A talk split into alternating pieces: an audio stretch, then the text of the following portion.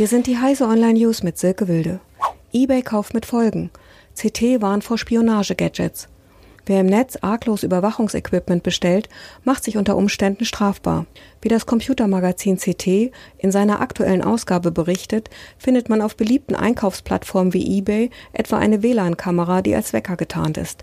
Das Gerät wird für rund 24 Euro aus dem Ausland verschickt, auch an Empfänger in Deutschland. Wer auf Sofort kaufen klickt und den Spionagewecker bestellt, der muss mit strafrechtlichen Konsequenzen rechnen.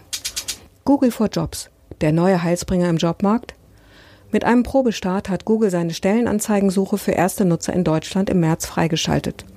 Doch bevor die neue Suche auch für die Allgemeinheit verfügbar ist, streitet sich die Branche, ob Google den Stellenmarkt zum Besseren umkrempelt oder ob eine neue Monopolisierung droht. Zudem erwartet Arbeitgeber hierzulande ein Kulturschock. Sie sollen das Gehalt offenlegen.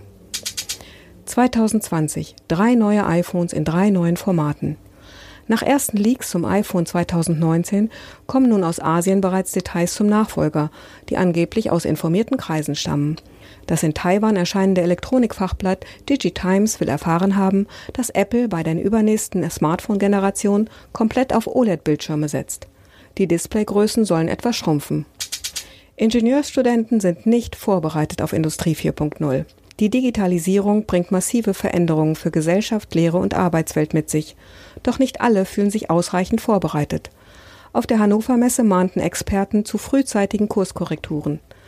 Angesichts immer schnellerer Innovationszyklen fordert etwa der Verein deutscher Ingenieure eine grundlegende Reform der Ingenieursausbildung.